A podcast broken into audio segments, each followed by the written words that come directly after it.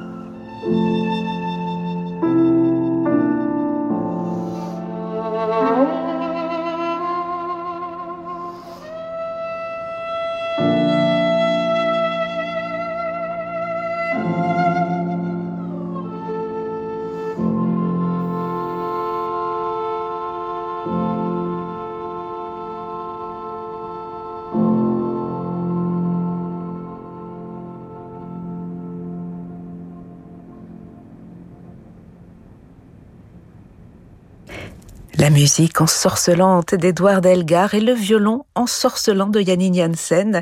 Janine Janssen qui jouait ici une pièce intitulée Sospiri du compositeur anglais avec Antonio Papano au piano. Et c'est le concerto de Sibelius qu'elle jouera mercredi et jeudi soir à la Philharmonie de Paris avec l'Orchestre de Paris et Klaus Mekele. L'Or Maison sur Radio Classique. C'est un jeune quatuor dont on suit le parcours avec beaucoup d'intérêt depuis quelques petites années. Un quatuor 100% familial constitué par la fratrie Tchalik et dont un nouvel album passionnant dédié à la musique de Boris Tichenko vient de paraître. Gabriel Tchalik, le premier violon du quatuor, est avec nous ce soir. Bonsoir. Bonsoir. Le moins que l'on puisse dire, c'est que vous n'avez pas choisi de suivre euh, les chemins les plus empruntés, mais de vous illustrer, en tout cas au disque, dans des répertoires assez peu fréquentés il y a eu ce magnifique album dédié à Reynaldo Hahn, l'équateur pas si souvent joué de Saint-Saëns, sans oublier votre collaboration avec Thierry Esquèche. Et aujourd'hui, donc, l'œuvre totalement méconnue, en tout cas pour nous Français, de Tichenko. C'est important pour un jeune quatuor de témoigner d'une certaine curiosité, ne serait-ce que pour se faire remarquer déjà? Oui, d'une part, ça nous aide à nous faire remarquer. Euh, le, le, disque Reynaldo euh, nous a fait, nous a valu beaucoup d'invitations d'organisateurs qui souhaitaient découvrir cette musique que presque personne ne connaissait, à vrai dire. Même les quatuors de Saint-Saëns euh, sont toujours très peu joués. par exemple, en Allemagne, on, est souvent nous demande souvent de jouer euh, les quatuors de Saint-Saëns. Et puis, euh, ça fait partie aussi d'un cheminement artistique, d'une certaine curiosité. Et puis, ça permet aussi de construire une, identité. Donc, les les choix de répertoire vont avec euh, à la fois notre goût artistique, puis euh, font écho aussi à nos, à nos origines franco-russes. Et euh, voilà, ça permet à la fois de grandir aussi et de nourrir notre approche du, du grand répertoire par ailleurs. Voilà. Alors la musique de, Tichenko que vous nous faites découvrir, vous la connaissez de, depuis votre jeunesse, vous avez grandi avec? Oui, ça fait un moment qu'on la fréquente. Euh, on a commencé avec euh, mon frère Dania, euh, pianiste, à jouer ses, ses œuvres pour violon et piano. On a même enregistré un disque en 2015 avec l'intégrale de la musique pour violon et piano, avec notamment il y a une sonate pour violon seul, la deuxième qui est totalement incroyable, et puis plusieurs pièces, dont la fantaisie avec piano qui est une œuvre monumentale. On a voulu continuer ce, travail euh, sur ce compositeur parce qu'il nous avait déjà beaucoup plu euh, pour violon et piano et on a découvert ces, six quatuors.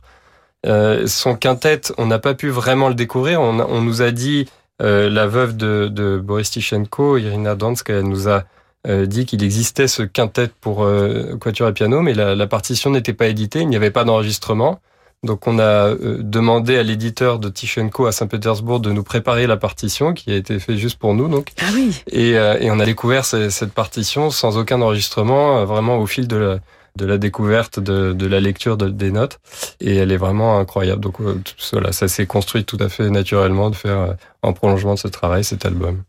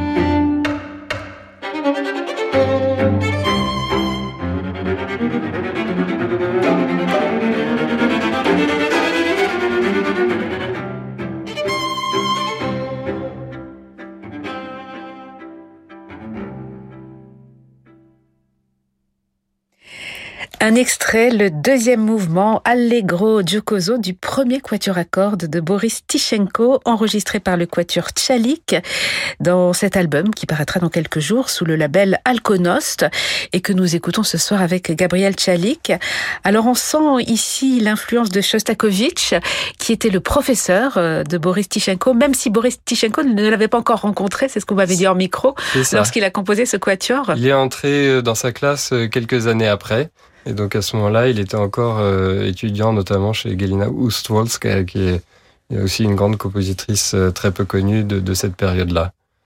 Alors, est-ce que vous pourriez nous éclairer justement sur ce compositeur, Boris Tichenko, un compositeur russe né en 1939 et mort en 2010 et que vous avez même connu puisque vous l'avez rencontré quelques mois avant sa mort et vous avez joué pour lui Voilà, on a eu cette chance. Il a été invité par le, le centre Shostakovich à Paris pour les, les, ses 70 ans et hum, c'était euh, une chance de pouvoir lui jouer. On lui a joué de la fameuse fantaisie. Il était déjà assez affaibli, mais il était très très affable et euh, euh, pour nous c'était très un moment très émouvant.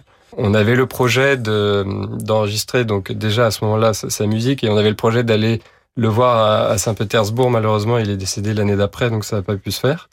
Et donc voilà, c'est avec une certaine émotion aussi que qu'on revient maintenant à sa musique. Et lui, c'est donc ça, Boris Tichenko, c'était effectivement l'élève de Shostakovich et c'était son un de ses meilleurs amis. C'était son exécuteur testamentaire et euh, sa musique euh, rappelle donc notamment dans ce premier quatuor effectivement euh, la musique de Shostakovich, mais c'est quelqu'un qui allait vraiment plus loin aussi, qui a, eu son propre cheminement personnel, qui s'est beaucoup inspiré aussi de, tout ce qui se faisait non seulement euh, en Europe euh, de l'Ouest, mais qui avait une grande connaissance aussi des musiques extra-européennes, notamment bah, le, le, grand ballet un peu emblématique qu'il a composé qui s'appelle Yaroslavna commence avec une musique qui ressemble vraiment à la musique gagaku japonaise. Ah Donc voilà, c'est ça se retrouve d'ailleurs dans le cinquième quatuor avec à la fin du, du troisième mouvement un moment complètement irréel, complètement pentatonique qui, qui sort de de, de, l'ambiance générale de l'œuvre. Et voilà, c'est quelqu'un qui avait euh, une grande maîtrise de tous les styles. Et donc, dans ses œuvres, on peut passer vraiment de, de choses très, très variées. Et voilà, c'est vraiment un grand maître. Et puis c'est quelqu'un, c'est un compositeur, Boris Tichenko, qui a vécu euh, une période difficile.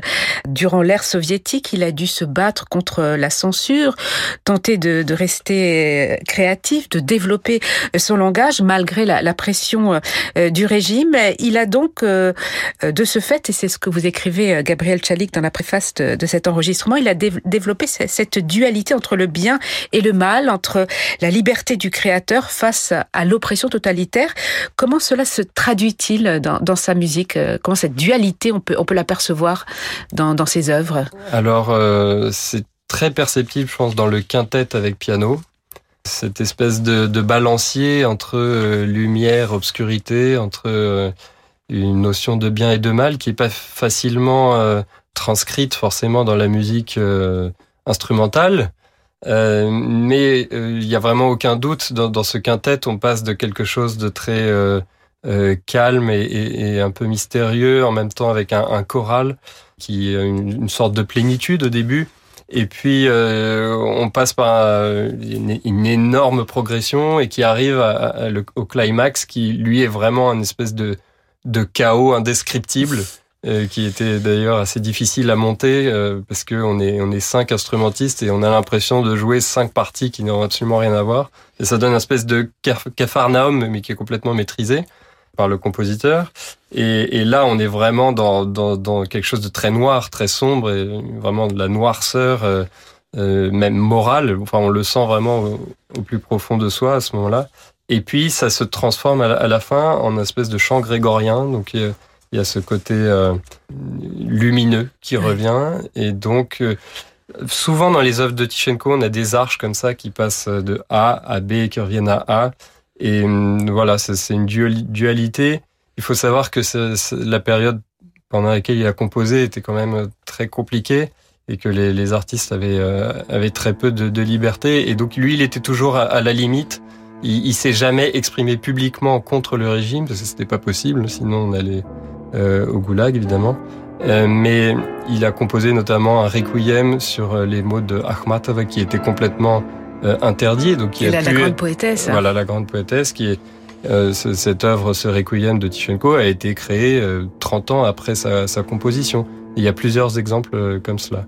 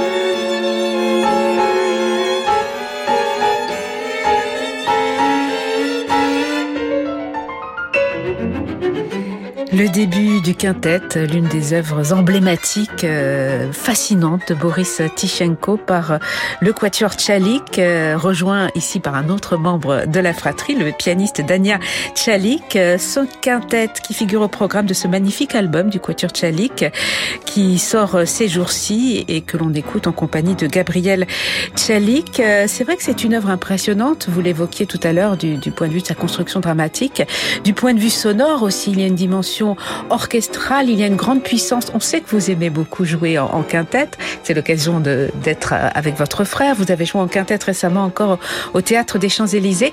Vous aimez cela, euh, cette texture du quintette qui permet d'aller très loin dans, les effets, euh, jusqu'à l'orchestre quelque part, notamment avec Tichenko. Bien sûr, cette œuvre est complètement orchestrale et quand on sait que Tichenko était un immense symphoniste dans la droite lignée de Mahler, Shostakovich. Après, on tombe euh, naturellement sur Tichenko. Et donc, c'est oui, c'est vraiment une œuvre euh, qui atteint des, paroxysmes assez incroyables. Et ce qui est fou, c'est qu'à la fois, il y a ce, paroxysme de, que j'ai évoqué tout à l'heure, de puissance, de, puissance vraiment physique. Et euh, il y a en même temps, cette, après un, passage où, on a cette rondeur, cette plénitude justement où, on est débarrassé, on est épuré.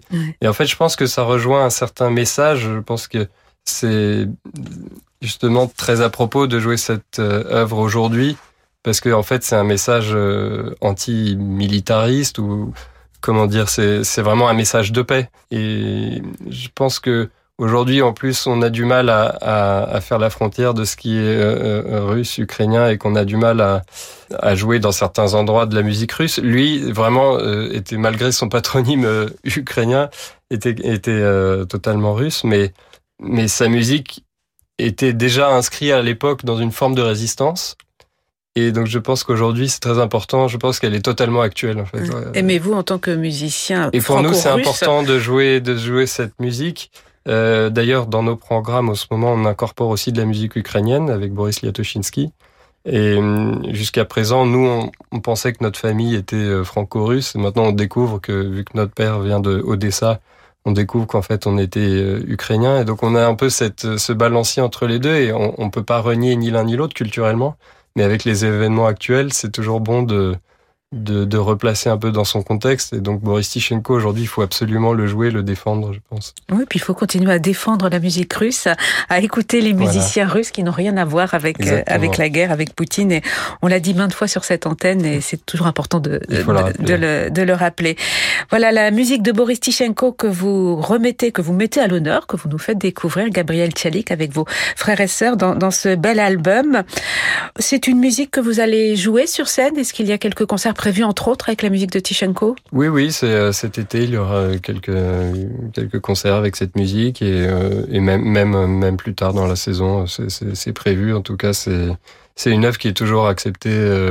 Euh, Enfin, le, le, le public l'aime beaucoup parce que elle est très accessible. Voilà, comme, comme vous disiez, ouais. elle est, Même elle si est accessible est parce qu'elle raconte vraiment quelque chose. On, ouais. on, ne perd jamais le fil, en fait. C'est ce côté narratif oui, hein, qui nous prend. C'est exactement ouais. ce côté narratif. C'est intense, hein. C'est. Et puis il y a le, voilà, et puis il y a ce, ce, grand talent mélodiste aussi très russe. On a ces, ces, ces mélodies comme le le, le, début du premier quatuor.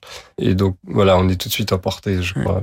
Et puis des petites touches presque néoclassiques qu'on entend notamment dans, dans, le cinquième quatuor. On va se quitter avec un thème assez lumineux, assez heureux de, de, de ce cinquième quatuor à cordes qu'il a composé en 1984 et qui fait référence à, à plein de compositeurs du passé. C'est ça, et puis aussi un petit côté enfantin avec beaucoup d'humour. Ouais, parce qu'il il utilise un thème inspiré par son fils. Il utilise un thème que sa femme chantait à, à, son fils dans le premier mouvement, et puis dans le troisième mouvement, un thème que pianotait son fils à trois ans sur, sur, le piano, un thème un peu irrégulier, un peu bancal.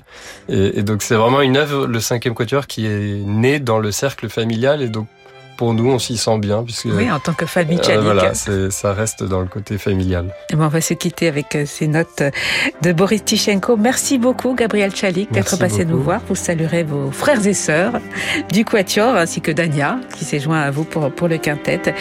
Merci infiniment et à bientôt, j'espère. À bientôt, au revoir.